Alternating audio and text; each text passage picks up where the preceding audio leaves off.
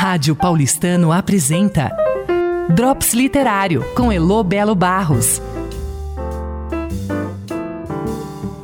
Olá, queridos ouvintes da Rádio Paulistano. Eu sou Elo Belo Barros do Drops Literário. No último dia 8, terminamos a nossa quinta Flicap e já estamos com gostinho de quero mais, né? Encontrar amigos, lançamento da Suzana Montoro, os escritores Fernando Scheller, Natália Timmerman e Rodrigo Lacerda, todos mediados pela Vivian, deram um show de inteligência e simpatia enquanto falavam de livros e literatura.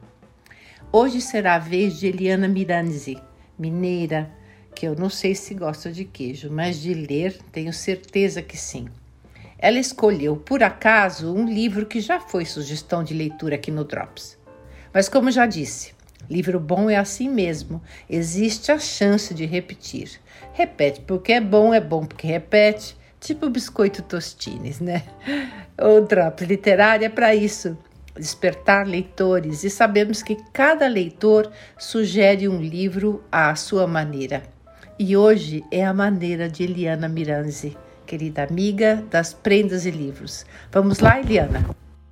Eu gostaria de falar de um livro que muito me encantou, de uma linguagem poética e lírica, que é a linguagem usada na escrita de Walter Hugo Mãe.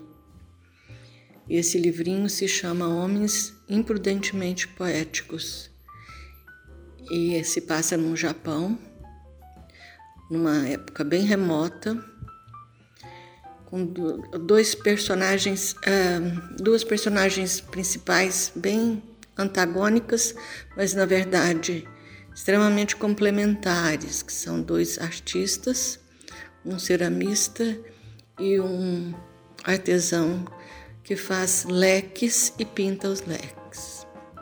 O ceramista perde a esposa e seu, o desespero dele é, chega a ser uma coisa é, tremendamente tocante e o, o, o, o artesão dos leques tem uma irmã que faz a pontuação da escrita dele o tempo inteiro, porque essa irmã é cega, mas na verdade, durante toda a obra, a única pessoa que realmente enxerga é esta irmã.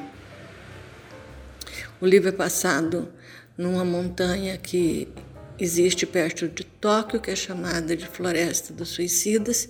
Dizem que até hoje as pessoas vão lá para se suicidar e é uma preocupação muito grande do, do governo japonês.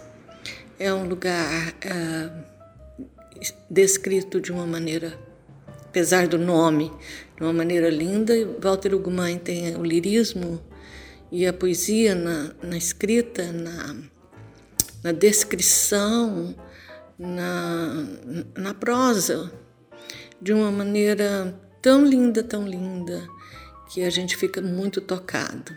Eu recomendo a todos. Rádio Paulistano apresentou